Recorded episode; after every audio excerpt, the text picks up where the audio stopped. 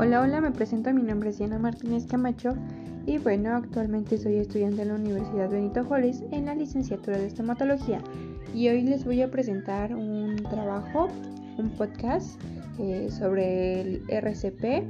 Este, actualmente estoy cursando mi quinto semestre y comencemos. Bueno,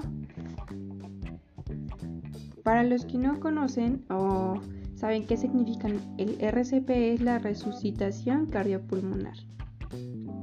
Y bueno, hay que comprobar que cuando se vaya a hacer esta maniobra la persona esté inconsciente y no respire.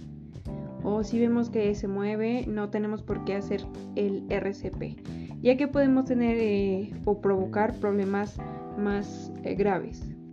Ahora daremos los puntos más importantes o los puntos a seguir en caso de necesitar, pero antes de este, seguir con esto, el RCP nada más se puede realizar cuando tenemos como el permiso autorizado para eh, hacerlo, ya que si nosotros realizamos esta maniobra sin tener ese permiso o autorización, eh, podemos meternos en graves problemas.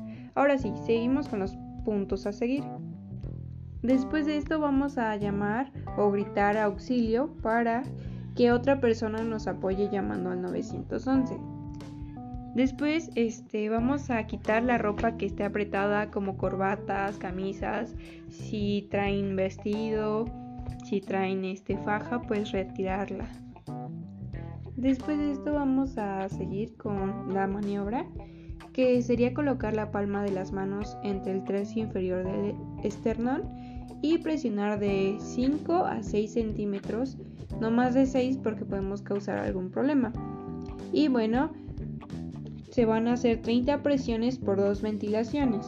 Debemos verificar que la extensión del cuello eh, esté correctamente, ya que si esta no está bien estirado puede eh, dificultar al paso del aire.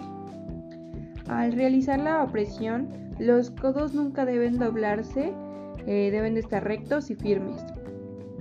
También hay que tener cuidado con que si eh, la persona que está haciendo el RCP se encuentra de rodillas, no apoyar completamente todo su peso al paciente, por así decirlo.